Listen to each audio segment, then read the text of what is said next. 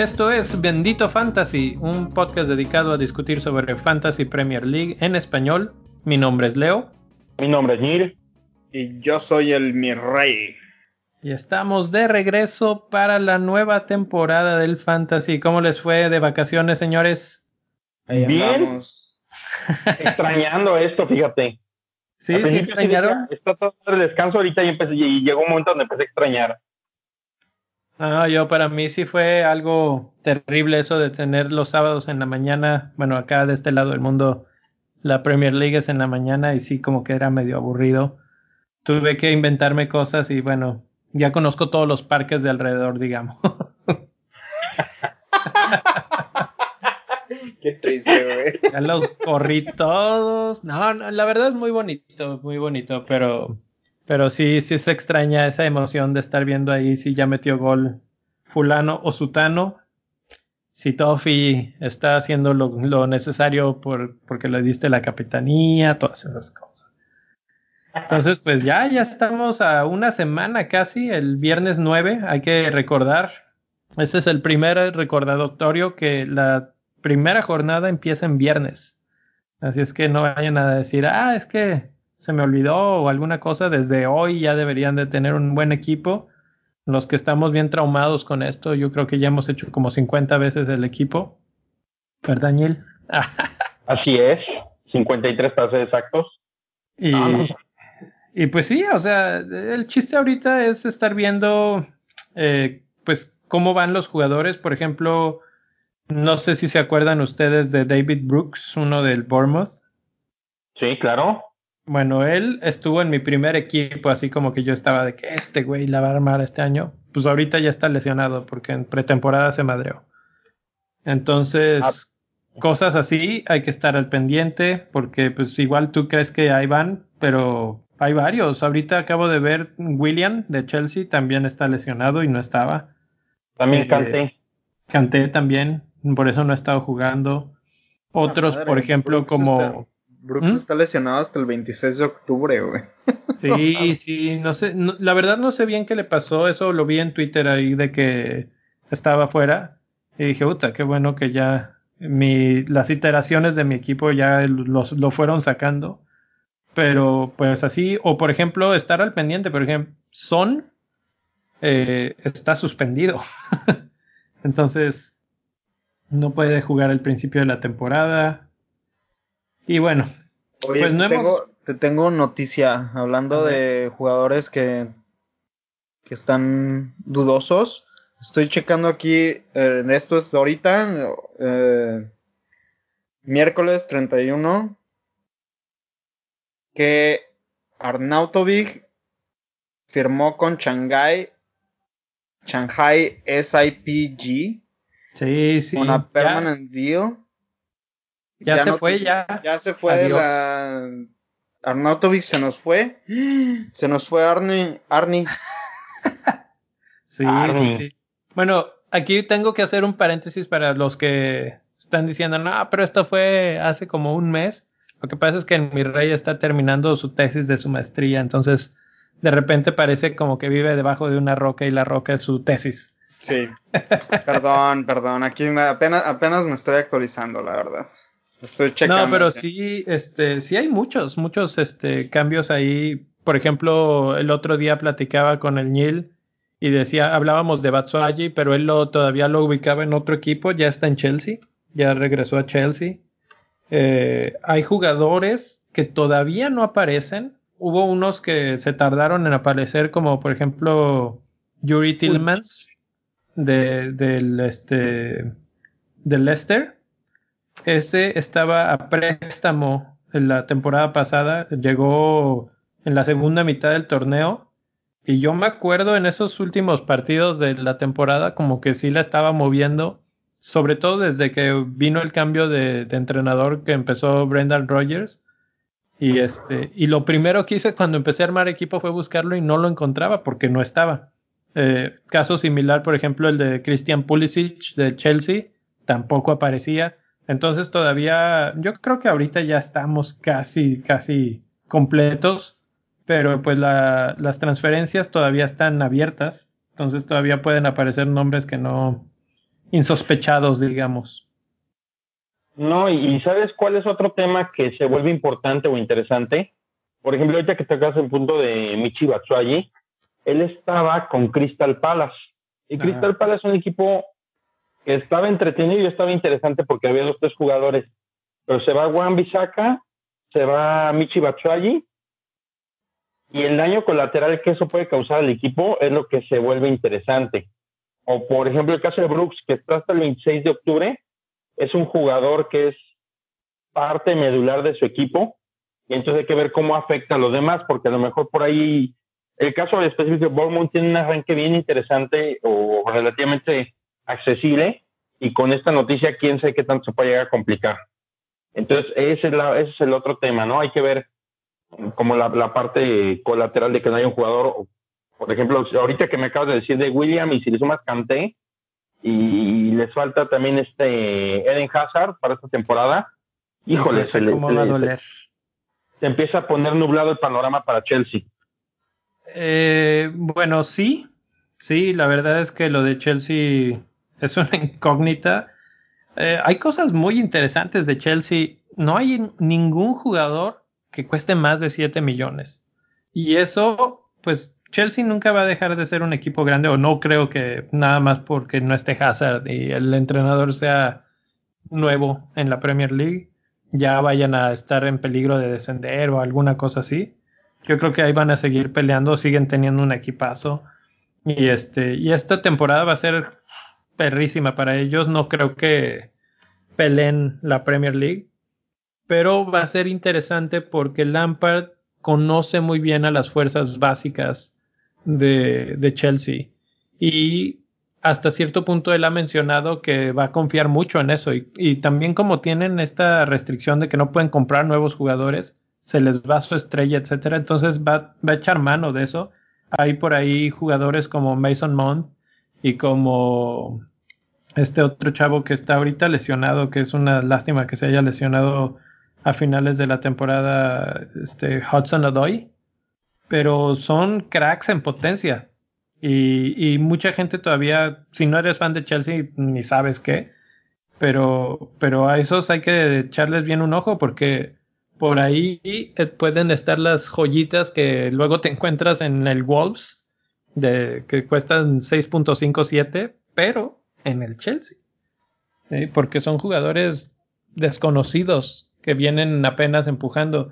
Y yo que sigo mucho a Chelsea, he estado viendo sus partidos, bueno, siguiendo sus partidos ahora de preparación. Y de a tiro por viaje están ganando 4-5-0. O sea que en cuanto a cómo juega Lampard, es un equipo súper, súper eh, ofensivo. ¿Dije 5-0? Sí. Bueno, no. Quedaron hoy, por ejemplo, 5-3. O sea que en cuanto a defensa, olvídenlos. Olvídenlos, olvídenlos, olvídenlos. No creo que la defensa sea lo más fuerte de Chelsea este año. Pero en ataque no, no creo que estén tan mal. Van a ser de esos equipos que va a ser feria de goles sus, sus partidos. Y fíjate, curiosamente, Chelsea, donde más puntos dio el fantasy del año pasado, fue con la defensa. Exacto. bueno, bueno este, vamos a empezar.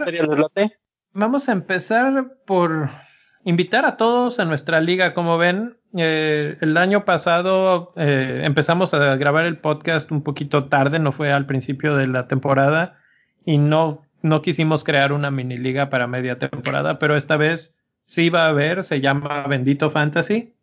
Y para no estar aquí dictando el, el código, lo voy a poner ahí en, el, en los comentarios, en los en la parte de abajo de este, de este mismo, mismo podcast, pero también va a estar en la cuenta oficial de, de Twitter de Bendito Fantasy para que ahí lo busquen este, y se, unan. Ahí ya había alguno que otro que, ya se empezó a unir, o sea que esperemos que se junte buen, buena cantidad de gente y que se ponga divertida la mini liga del Bendito Fantasy. Sí, es así es. A partir de hoy ya está ahí disponible el código en la, en la liga, de, en nuestra cuenta oficial de arroba bendito fantasy en Twitter. Ahí nomás copian el código y listo. Y bueno, una vez que ya pasamos de ahí, empecemos a hablar de cómo jugamos el fantasy en el mes de junio, julio y principios de agosto. ¿Qué quiere decir? Es nada más pura adivinanza porque no sabemos nada de ningún equipo, no sabemos el once titular de nadie, bueno, o casi no. Y este, y pues podemos empezar con el Nil. ¿Qué, qué has estado viendo para ¿Cómo, cómo piensas tú en, en, cuestión de armar tu equipo? ¿Empiezas por la defensa, el ataque? ¿Hay un jugador en particular que dices, este va primero y luego los demás? ¿Qué haces? Ok, este, les platico más o menos cómo lo planteo esta, esta temporada. Esta sería mi tercera temporada. La primera le di un autopic y se armó mi equipo, porque no conocía a nadie y pues obviamente tuve que hacer un montón de cambios para la jornada 3, ¿verdad? O 4. El segundo año traté de basarme en lo que yo había visto más o menos. Este, tuve mala suerte porque por ahí se lesionó Kevin De Bruyne y demás, pero ya había como algún conocimiento de ciertos jugadores. Esta vez estoy tratando de hacer como una mezcla entre ese conocimiento y la parte numérica. Entonces. Se está metiendo a los datos. Exactamente. ¿Qué es lo que estoy buscando? Tener como un balance y ver dónde se generaron puntos en la temporada pasada, con qué equipos, con qué jugadores, y en base a eso. Pero invariablemente mi equipo, lo primerito que hago cada que pienso en una alineación y cuando meto este, ¿cómo se llama? Un free hit o, o lo que haga, es un jugador que es este, mi jugador basura, así lo llamo, que es un jugador normalmente de la defensa, que sé que no va a entrar a jugar ni aunque se lesione mi madre. Es, él no juega. Pero por lo mismo es el que menos presupuesto me quita. Entonces, el jugador más barato de todo el fantasy cuesta 3.5 millones de libras, es ese. Pues te tengo una mala noticia. Eso, eso yo también muchas, muchas veces lo apliqué porque pues necesitas el presupuesto y generalmente era un defensa y costaba 3.5 y era la banca de la banca de la banca y nunca jugaba. Pero este año el más barato cuesta 4. Sí. Todos los precios han subido bastante. En, en defensas 4, en medio campo creo que también. No, hay 4 y medio en medio campo. 4.5, sí es cierto. O sea que es muy difícil irte a un jugador así basura, como tú les llamas, y este y con eso ahorrar porque de todas formas están caros. ¿Sabes qué es aquí lo curioso? Yo ya tengo mi jugador basura determinado desde hace, o sea, he movido a Salah, a Sterling, a Mané, hecho todos los ejercicios, pero este este hombre no se mueve, no lo conozco, se llama Martin Kelly. sí, efectivamente 4 millones y lo tiene seleccionado una cuarta parte del fantasy. Sí, a huevo. Creo que yo también lo tuve, si no es que lo tengo. Mira, está al nivel de Sterling, de Mané práctico, está más seleccionado que Mané inclusive. Sí, porque es muy, muy barato. Déjame ver. No, yo no lo tengo. Pero seguramente tienen, la, la otra mitad tienen a Gibson, que es el otro que está súper barato. Aunque estoy viendo que Gibson ya está lesionado, entonces hay que hacer ahí un cambiecillo. Y ojo, la razón por la que metí a Martin Kelly es porque de toda la escoria de jugadores baratos, este sí sumó la temporada pasada. ¿Sabes qué? Lo que pasa es que esa era banca y no jugaba, por eso no, nunca, pero creo que se lesionó a alguien y tuvo que jugar unos cuantos partidos y de ahí es que sumó unos cuantos puntos. Pues no sé por qué es que ese sí tiene puntos, entonces seguramente tiene más chance de jugar este año que, que, que alguno de los otros que no tienen puntos eso o agarrarte a algún jugador de Norwich o algo así que no haya, que no esté todavía en el radar, ¿no? Entonces, yo parto de ahí de un jugador que es el que menos presupuesto me quita. Vamos a llamarlo así, el jugador que menos presupuesto quite. El jugador basura se oye feo. Este, eh, que no creo que me escuche, ¿verdad? Eli, si me escuchas, perdóname, güey. Hay que decirle que nos patrocine, güey. No te burles, güey. Nos patrocine, güey. Que nos patrocine, güey. Así de que... Móchate para que te digamos, para que te dejemos de decir basura. Ándale. Nos va a demandar. Pero bueno. Bueno, esto en inglés, en los, en los podcasts en inglés les llaman bench fodder que es básicamente lo mismo, o sea, como que eso es relleno de la banca, que sabes que no va a jugar, que va a estar ahí, este, pues para, para completar el equipo, porque no puedes tener un equipo con 14. Como decimos en México, el calientabancas. El calientabancas. Ahí está, ahí está el calientabancas, ese es el nombre oficial de ese muchacho, se llama Martin Kelly. Jugó en el Liverpool en algún tiempo, no sé si, si sabías. no. Pues sí, ha, ido en descenso su carrera, digamos. ya lo notamos. Pero, entonces, ¿ese es tu primer jugador en el equipo? Sí, el que menos presupuesto me quita. Y luego de ahí va subiendo de presupuesto. No, de ahí mi siguiente paso es armar dos porteros que se puedan medio complementar. Veo sus calendarios y este y que yo digo, híjole, pues juega este portero contra el City la semana 4, ah, pero este otro va contra el, no sé, el Aston Villa, ¿no? Y dices, entonces basta, es más o menos se puede hacer el cambio y busco alguna manera de cubierta la puerta, que era un poquito lo que hacíamos con este, el mi rey y yo lo hicimos como toda la segunda vuelta con Fabianski y se me olvidó el nombre del otro portero que precisamente creo que se fue a West Ham. Era el portero. Uh, y con ellos, este, con eso hacíamos ahí el cambio. Entonces busco eso y regla así de oro, un portero de equipo del top 6 nunca. Porque ah, sí tiene muchos este, clean sheet, pero es más caro y no caro en el sentido de lo que te cuesta, sino caro en el sentido que está quitando una de las tres plazas que tienes para jugar de, ese club. y su presupuesto es sí, tiene cierta ventaja, pero no tanta. Entonces parto de ahí y ya de ahí empiezo a armar mis líneas y aquí es donde la matemática entra en, en, este, en juego. Hice un análisis muy sencillo, se los platico. Este, puse el costo actual de cada jugador, los puntos que dio, cuántos puntos me promediaba por juego, que realmente no son tantos. Y este, y de ahí sacaba yo decía, bueno, el que más puntos hizo, él pues es el 100% o es el top de puntos, ¿no? Es el, el idóneo. Y este, y eso contra el valor promedio de los jugadores de la línea. Ejercicio muy rápido. Por ejemplo, el valor promedio de los porteros me daba 5.6 millones de libras.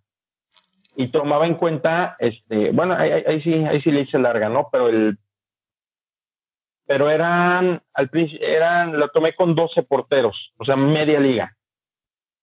Ahí. Entonces, el valor promedio ahí me daba 5.6. Allison está por encima del valor, entonces un portero caro. Y si eso lo calculo contra los puntos que te da por juego, ahí tú podías tener este, ahí generabas un factor general. Y ese factor general te daba este, lo calculabas contra lo que el jugador específico te da por juego y veías qué jugadores eran rentables. Y ya sobre eso haces tu elección. Por ejemplo, en mi caso, busco jugadores que estén abajo de 5.6 y que sean rentables. Este, nombres si quieren los vemos más adelante, pero entonces es más o menos como hago el ejercicio. O bueno, les adelanto nombres. Rentables. Echa de dos, dos nombres. Dos. Les voy a dar uno que está por encima del valor es, este, vamos a poner a Ederson. Y otro que está por debajo del valor, pero es una chulada. Fabianski. Fabianski es uno de los favoritos de todos. ¿Tú sabes por qué Fabianski tiene tantos puntos? Porque lo atacan yo creo que todo el partido. Es parte de eso, porque hace muchas atajadas, precisamente. Entonces, no, no tiene tantos clean sheets, pero de repente recupera puntos por el número de atajadas que se avienta. ¿Quieres saber, cuántas, ¿quieres saber cuántas salvadas tuvo el año pasado? Ajá, dinos. Tuvo 148 salvadas. Exacto. Por ejemplo, a ver, así, así, así de rápido. Y sin. a ver, mira, espera, espera, espera, espera, espera. Mira, Fabianski tiene, Fabianski tiene 148 salvadas la temporada pasada e hizo 143 puntos. Cuesta 5 ahorita. Allison, que fue quien hizo más puntos en la temporada anterior de los porteros, hizo 76 salvadas. Ajá. O sea, los puntos de Allison fue por la defensa, literalmente. no fue la defensa. No, fue porque él se ganó los puntos, tiene sentido. Fue porque fue un conjunto de equipo, por la defensa bien armada que tiene Liverpool. Sí. Pero si nos vamos a las a un, un portero que te dé, que te regrese muchos puntos en términos de fantasy y barato, Fabianski. Por eso, por eso Fabianski, todo el mundo tiene a Fabianski. Ok. Ahí, les va pregunta. Sin ver números, ¿cuál es su respuesta? ¿A quién prefieren? ¿A Hugo Lloris en la puerta o a Foster del Watford? ¿Qué portero escogerían para su equipo? Yo me iría por Foster. Foster. ¿Foster? Sí están en lo correcto. Es más reditable Foster este, que Lloris. Y por ejemplo, te encuentras con datos como que Pickford, que es un portero que de que no hablamos ahorita, es más efectivo que Ederson. De hecho, el único que es más efectivo que él es Allison. Entonces, aquí es donde matemática juega. O sea, tú dices, tú puedes decir, Allison o Ederson son porteros que te van a garantizar a lo mejor 20 clean sheets en la temporada, sí, pero a la hora de voltearlo a puntos, no estés tan redituable. Y si consideras que tienes ahí ese punto 5 que después te está haciendo falta para poder comprar un Salah, un Sterling, algo así, es donde dices, ay, güey, mejor me voy por un porteo más baratito.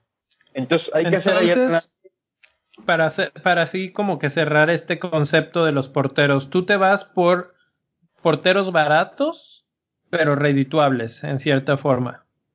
Sí. y tú, mi rey, ¿tú cómo, lo, ¿tú cómo lo ves? ¿Tú, ¿Tú sí vas por uno así como tipo Liverpool, Manchester United o también te vas a los baratos? La verdad es que la primera vez que jugué Fantasy hace dos años, la verdad sí me fui por un portero caro, pero después me di cuenta que tener un portero caro es básicamente tener uno de los porteros que van en, de los equipos que van en el top 6 y generalmente esos son los equipos que más clean sheets generan, entonces conviene más tener un portero de otro equipo como un Fabianski que hace dos temporadas mm, no me acuerdo con que estaba con el, con el Swansea, ¿verdad? Subió con el Swansea y después lo compró el West Ham.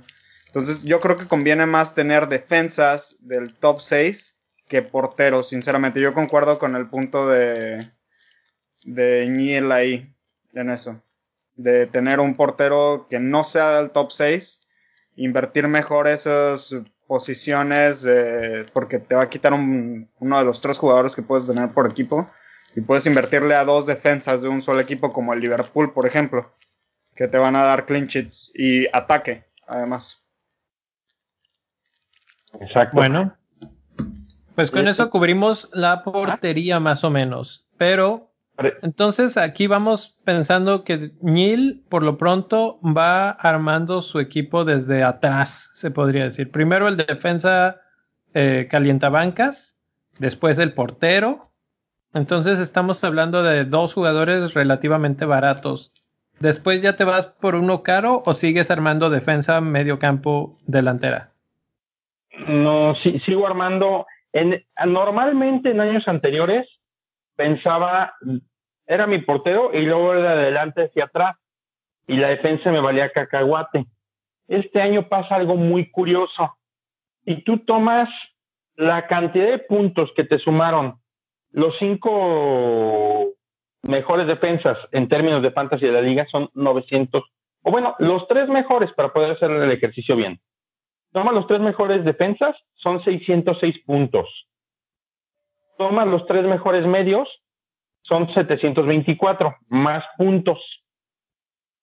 Hasta ahí suena bien. Y toma los tres mejores delanteros y son 587. Entonces, delanteros defensa están más o menos a la par. Aquí te voy a explicar dónde viene la diferencia. En términos de lana, con delantero estamos hablando de 30 millones de libras, un tercio de tu presupuesto. En términos de medio campo, estamos hablando de 36 millones. Que a lo mejor ahí la relación podría convenir un poquito más, la inversión es tan alta y la rentabilidad en puntos sí. Y en términos de defensa, estás hablando de 20 millones. Y estás teniendo tres defensas de élite. Sí. Como datos son los tres de Liverpool, curiosamente. Pues ahí me, esto me lleva un poquito a una pregunta que se ha venido manejando en estos meses, digamos, de, de break, de si este año es el año de las defensas. Ya vimos que el año pasado, sobre todo Liverpool con Robertson y con Alexander Arnold, rompieron récords, hicieron máximo de puntos para un defensa y ahorita empezamos este, con esos dos precisamente con el valor más alto que yo he visto en defensas de inicio, eh, que es de 7 millones. Ustedes, eh, bajo toda esta óptica que acabas de decir, ¿están considerando alguno de esos dos, a los dos? ¿Cuántos defensas del Liverpool están metiendo ahorita en su equipo? Yo en lo personal estoy considerando uno nada más y es Robertson, pero es porque es por lo caro. ¿Tiene sentido? Sí, o sea, nada más Robertson porque para eso te alcanza. Sí, o sea, es que no, realmente este año los precios están súper inflados. Está muy difícil, está difícil, sí. Lo están, lo están haciendo cada año, lo están haciendo más difícil estos güeyes. Sinceramente. La verdad es que a ver si la semana que entra nos sentamos otro ratito a platicar y a ver si investigamos y, platicamos un poquito de cómo son los precios y con los cambios de precios, cuándo se puede esperar eso, etcétera, que debe estar en el reglamento y este y platicar de eso porque obviamente este es el arranque, pero cuando empiecen a venderse y a comprarse jugadores, eh, pues va a fluctuar. Pero cómo y por qué fluctúa, cuándo fluctúa, es una cosa que creo que es importante saber hasta cierto punto. Pero es que, por ejemplo, ni siquiera el año pasado, Alonso fue el defensa más caro el año pasado. Y al, al inicio, y eran máximo, eran 6.5. Y era el único, y era el único que costaba 6.5. Los demás estaban en 6. Ahora tienes, esta temporada tienes Robertson y Alexander Arnold en 7. Y tenemos a Van Dyke, Laporte, Alonso, con 6.5. O sea, tienes los mejores defensas de la liga. Están carísimos. O sea, es para poner solamente uno, máximo dos, y ya te arruinaron toda la alineación. Sí. Bueno, ahora, ya habiendo ah, dicho esto, eh, todo el análisis que acaba de aventarnos este, el Nil, que pues, parece clase de matemáticas en pleno verano, ya sé. Pero, pero haciéndose... 101. Exacto. Pero pensándolo así, yo he visto equipos ahora en Twitter que están usando cinco defensas, cuatro medios y un delantero. Y eso quiere decir que tal vez sí meten el dinero de Robertson, Van Dyke y Laporte, por ejemplo, que son tres carísimos y luego dos medio caros. Y este, Diñe está en muchos equipos últimamente también he visto mucha discusión alrededor de eso porque muchos creen que los puntos de Diñe vienen, mm, mm, hay una creencia que vienen de, de su retorno en ataque, pero también muchos vinieron de sus clean sheets. Nada más que Everton este año va a estar más débil en la defensa porque vendieron a, bueno, no, no vendieron, regresaron a Suma, que era de Chelsea, y eh, no me acuerdo cuál otro jugador perdieron en la defensa, entonces, básicamente, en resumen, es más débil su defensa. Por lo tanto, se podrían esperar menos clean sheets. Entonces, para compensar esos clean sheets, tendría que hacer más goles o más asistencias para justificar un precio de 6 o para hacer un, defensa de esos que te regresen muchos, muchos puntos. Y este, y yo la verdad no lo veo.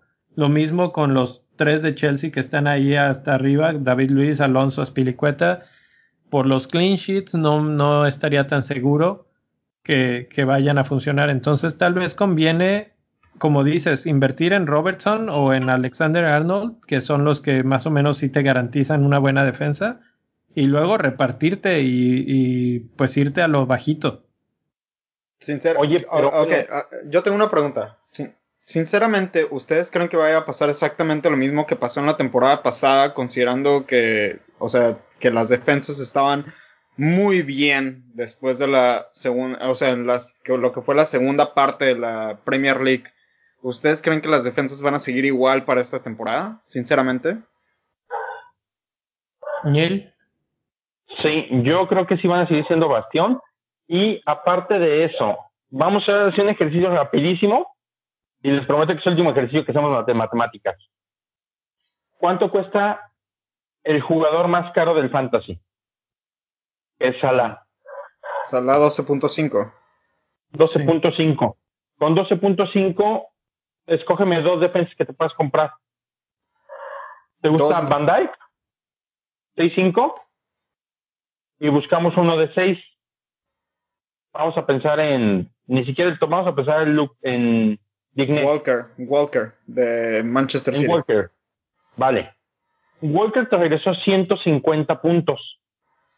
Van Dyke 208. Te suman 358 puntos. 358 contra 259 que te costó Salah. Aquí la pregunta es, ¿son caros los defensas? Ah, pero aquí estás, no, no estás considerando algo que es crucial. Si estás contratando a Salah en tu equipo, quiere decir que estás dispuesto a darle la banda de capitán sí o sí todas las semanas. Y por mucho que entre dos te den, ¿cuántos puntos suman entre los dos? 358, dásela a Van Dyke. Por eso, 358 entre 2. ¿Y cuántos te sumas a la solito? 260. Más, la, más el duplicado por, eh, por, la banda de capitán.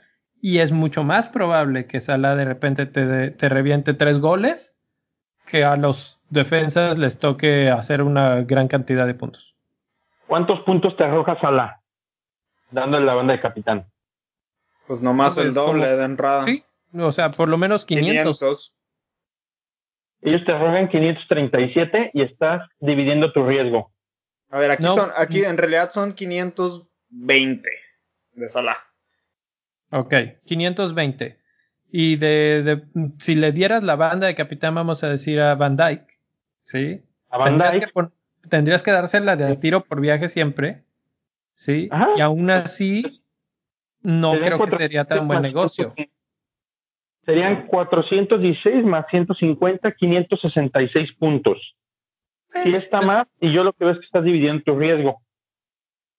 Sí, estoy de acuerdo con, con la forma de verlo, pero estás perdiendo a un jugador que muchos van a tener, muchos van a capitanear y que en los momentos que meta tres goles se van a separar de ti. Completamente de acuerdo con ese punto de vista del Doc. Híjole, sí está para análisis. ¿eh? Yo no lo había visto, está para análisis. Sigo creyendo que la defensa, la defensa gana campeonatos. Y, por eso es esa pregunta, y no es la primera persona que lo menciona. ¿eh? Eh, yo he visto esta conversación en Twitter si este es el año de la defensa, y precisamente por eso están tan caros, porque uno, a veces de repente te encuentras gente como Aspilicueta como Alonso que metían muchos centros y que este, pues generaban puntos aparte de sus clean sheets. Eh, pues ya vemos Robertson y Alexander Arnold fueron otra. Y yo creo este año Manchester United va a volver a ser una defensa más sólida. Ya, ya trajeron a Juan Bisaca. Eh, y por ahí están reafirmando algunos otros jugadores. Ya sacaron algunos de los que, pues la verdad, no sé qué hacían ahí. Eh, entonces, creo que por ahí podría haber una, una reestructura interesante para, para, Manchester United y no están tan caros. Juan Bisaca es el más caro. Luke Shaw, Lindelof, John Smalling, todos 5.5. Entonces, por ahí tenemos sorpresas de otros defensas no tan caros, pero de equipos sólidos. Eh, eso sí, para que veas, lo veo como muy interesante, porque entonces estás invirtiendo muy poquito en un jugador muy rentable.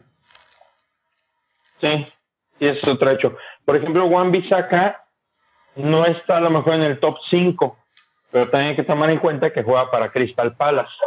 Posiblemente ahorita se incremente su cantidad de puntos. Exactamente. Yo la verdad le veo un muy, muy alto potencial a Juan Bisaca aquí. Ahora ah. vamos a brincar a la siguiente línea. Eh, vamos a hablar del medio campo y vamos a darle chance al mi rey ahora de cómo, cómo empieza tu equipo. ¿También empiezas igual, defensa y porteros desde el principio o completamente diferente? No, completamente diferente. Yo, yo empiezo. Yo empiezo primero por un jugador por línea. Mi titular. Empiezo por mis titulares de línea. Empiezo por el titular de. de medio. Primero empiezo con medio. Después defensa. Titular defensa. Y titular delantero. Con esos tres. Entonces, eh, generalmente son los, son los jugadores que más me cuestan. Y a partir de ahí empiezo a, a repartir el dinero que me sobre. Esa es mi estrategia, sinceramente. ¿Tienes, ¿Tienes alguno que sea así como con candadito que dices, este lo voy a meter y sea lo que sea que cambie en mi equipo, de aquí, de aquí se construye el equipo? Así como, como el Nil lo construye con el jugador de la banca, el, el calientabancas. ¿Tú tienes alguno que digas, por ejemplo, yo, eh, por poner un ejemplo, yo siempre hasta hace un año era Agüero. Agüero y 11 más o 14 más en este caso. Pues, por ejemplo, el, la temporada pasada yo hice mi equipo alrededor de Salah. Ok. Alrededor de Salah hice mi equipo. Seguramente esta temporada va a ser lo mismo.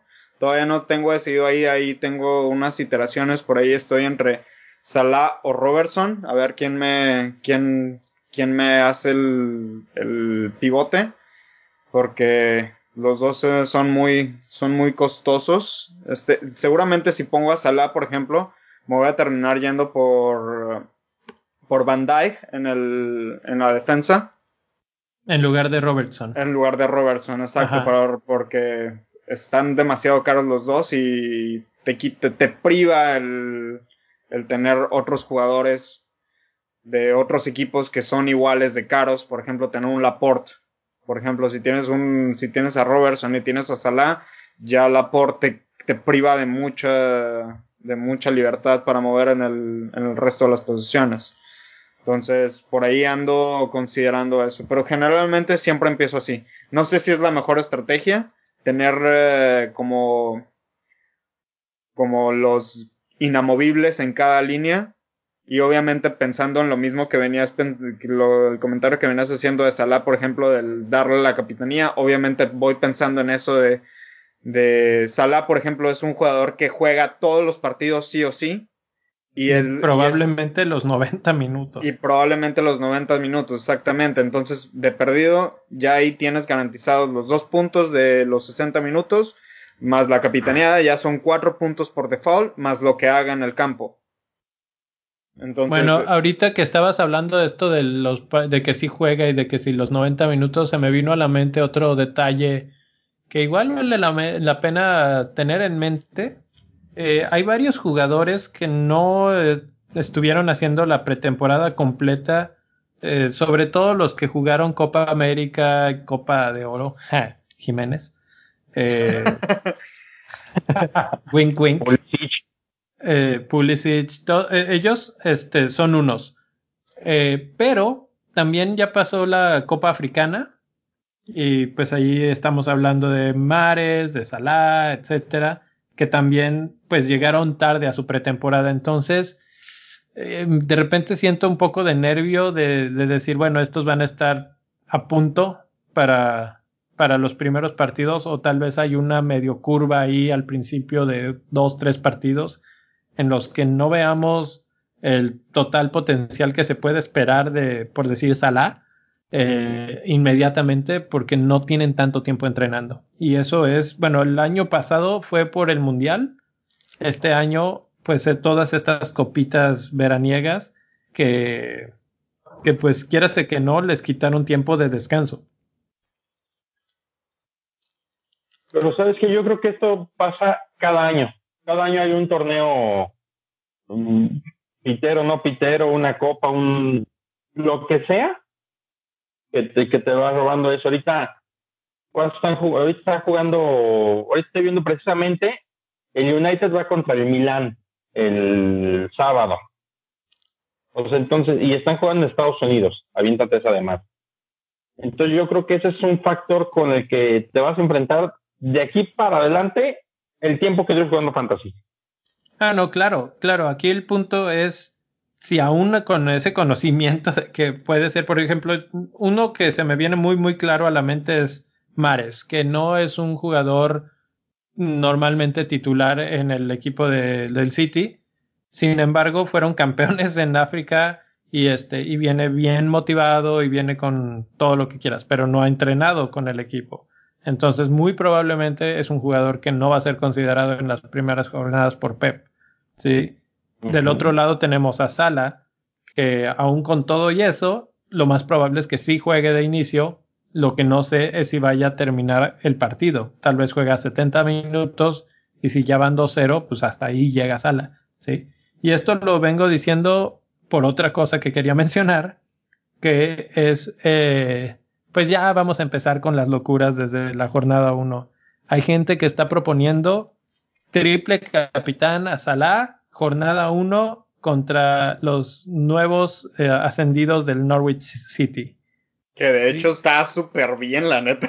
Está súper, súper sabroso ese, eh, o sea, yo lo he visto y la verdad sí he estado con el, con el dedo encima del botón de triple capitán, así como de, ay, ¿será que sí? ¿Sabes? Se va a hacer una goleada, güey. sí, yo sí espero unos dos, tres golcitos de sala ahí.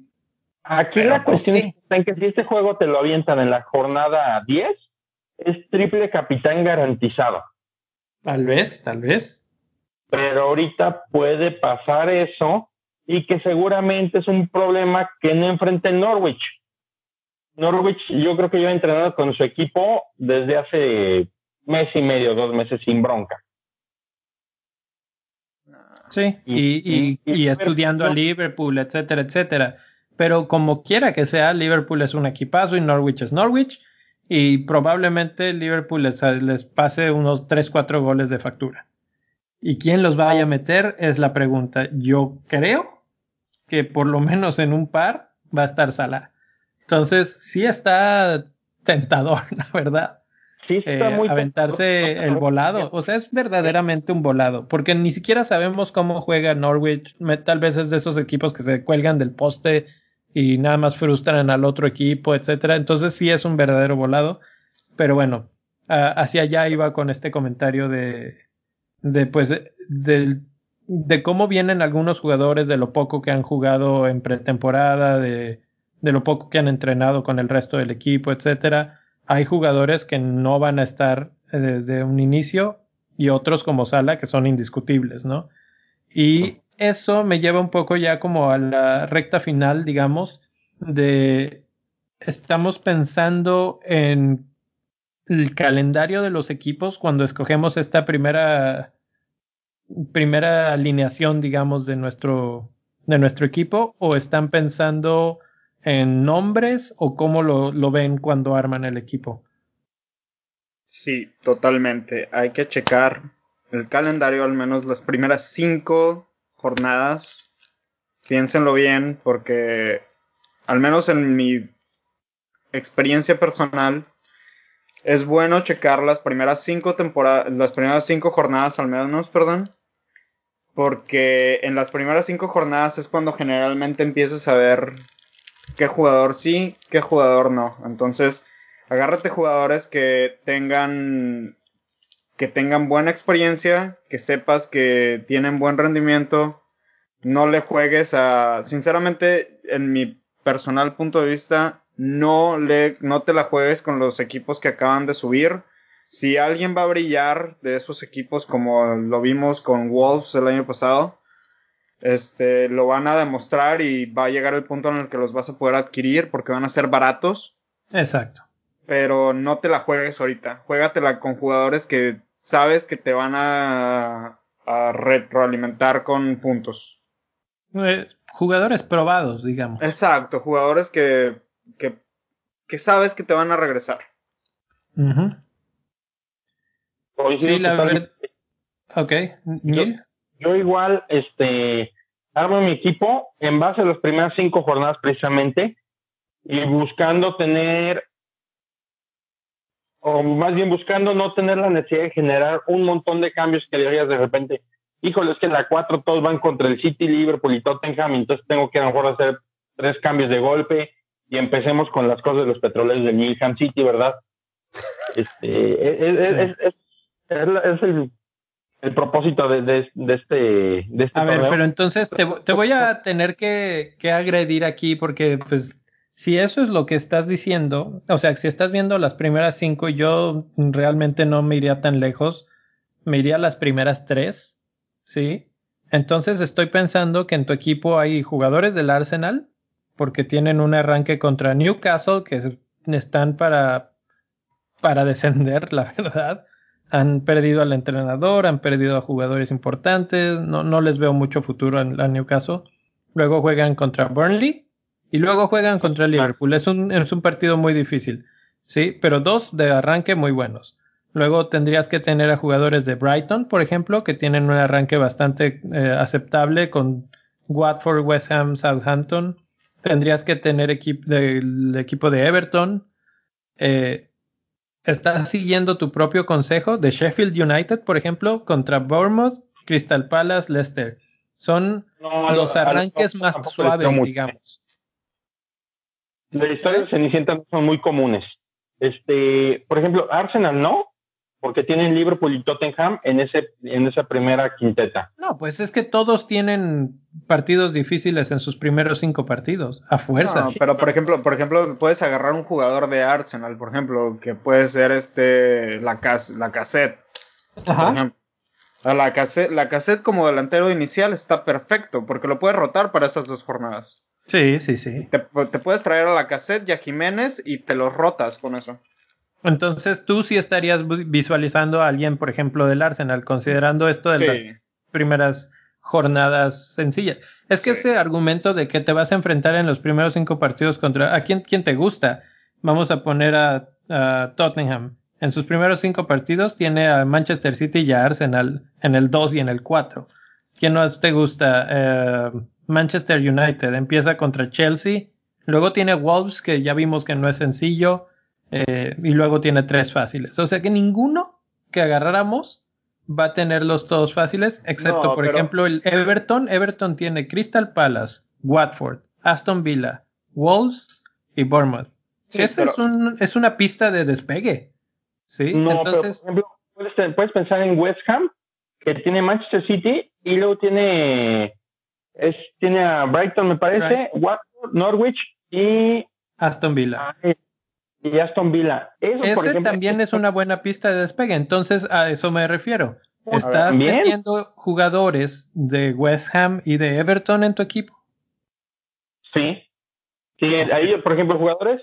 No tengo ahorita, he tenido tantos equipos que no tengo ya ningún jugador fijo, pero sí, sí, sí, invariablemente pienso en Bournemouth, pienso en West Ham, pienso en Everton. Okay, y Este, y había otro, había otro equipo en el que también podía pensar.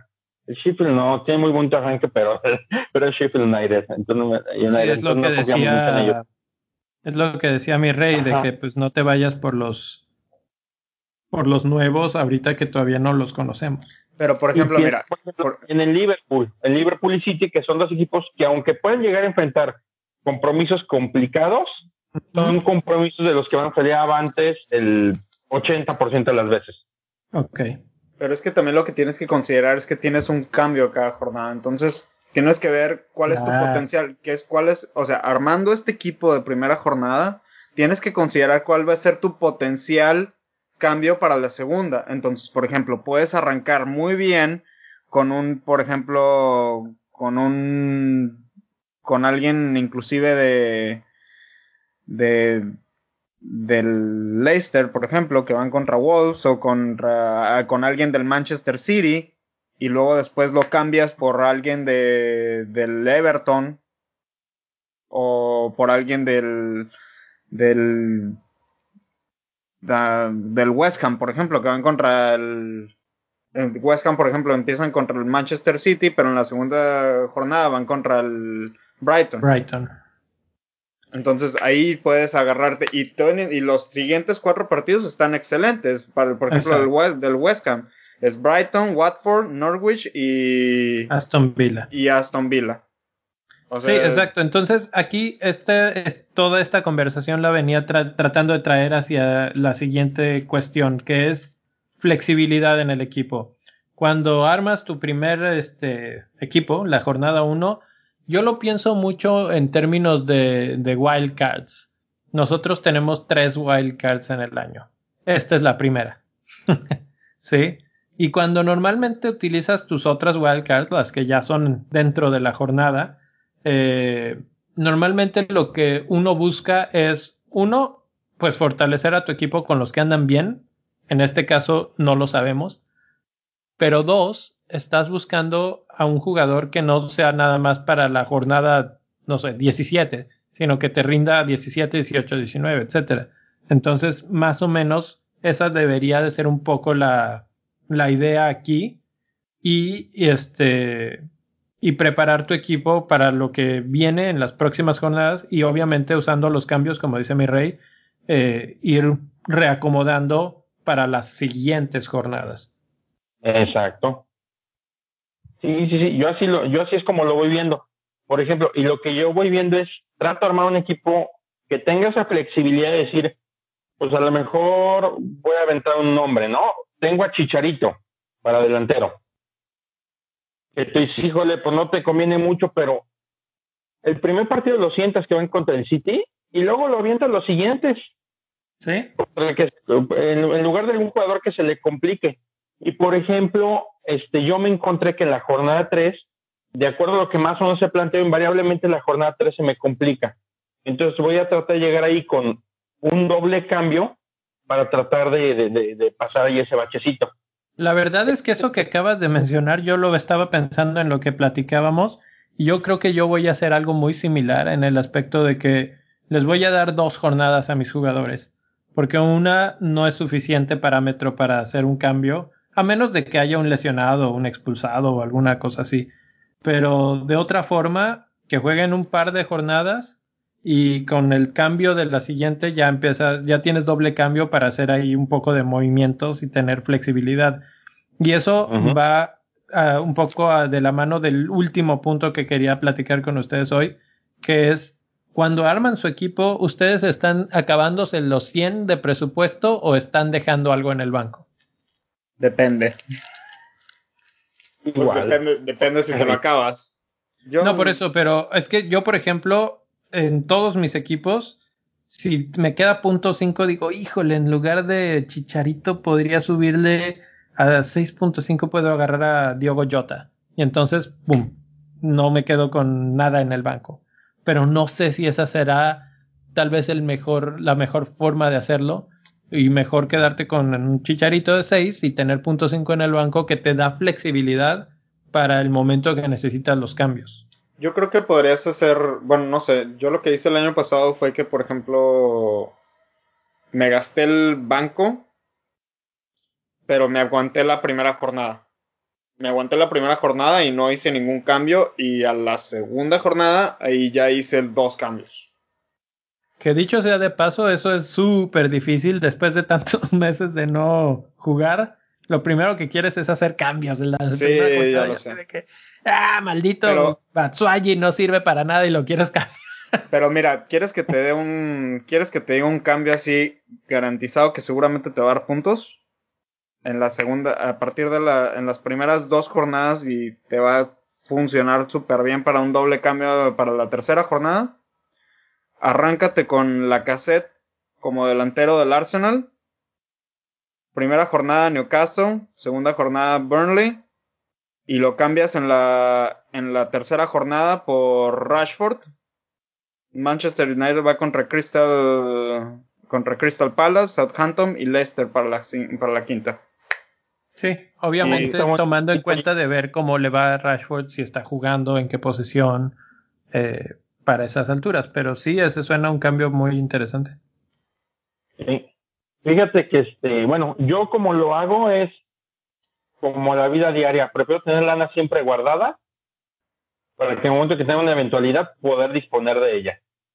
Porque tienes aquí dos formas de, de, de, mejorar tu equipo o intentar mejorarlo, ¿no? Es mediante el cambio o con lo este, o sea, teniendo, teniendo un doble cambio es una forma muy efectiva.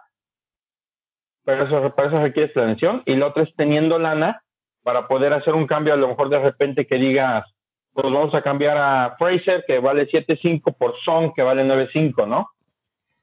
Entonces ahí tener lana y no andar diciendo, híjole, pues a lo mejor sacrifico el delantero y pongo uno más o menos para poder jalar acá este y no, no, no si me, si me, si me explico. Entonces, más o menos es como la intención. Este, yo, yo, yo, yo lo juego más o menos en ese sentido. No pienso en gastarme todo el presupuesto, sino armar un equipo que me pueda dar flexibilidad para explotar lo más que pueda y que cuando sea necesario hacer cambios tenga lana y tenga doble movimiento. Ese es, al menos en, en la maqueta, lo que planteo. Perfecto. Ya en el día pues, voy a, porque era un menos 15, ¿verdad? Un día de estos. Yo, pues yo creo que con esa, con esa filosofía nos quedamos por ahora. A ver si en la semana que entra nos volvemos a juntar eh, antes de, pues ya, simplemente para platicar de los toques finales de nuestros equipos y ver cómo, cómo se están quedando. Yo la verdad es que no dije nada de cómo armo yo mi equipo. Algunas ideas, pero no, no dije nada. Eh, nada más estoy aprendiendo y tomando las suyas. eh, pero bueno, ya, ya, ya les platicaré un poco. Creo que ninguna de las dos exactamente es mi forma de ver las cosas.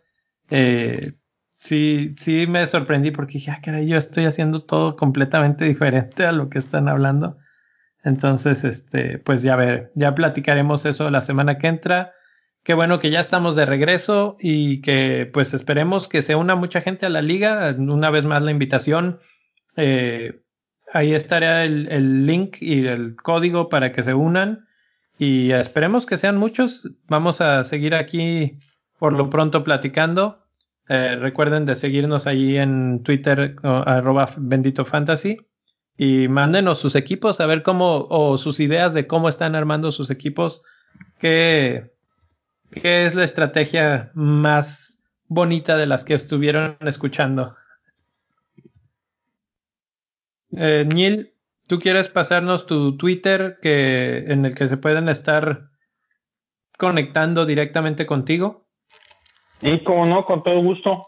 Me encuentran como Rafiki8 y mi Twitter exactamente es arroba albanil8, como albañil pero sin la letra ñ.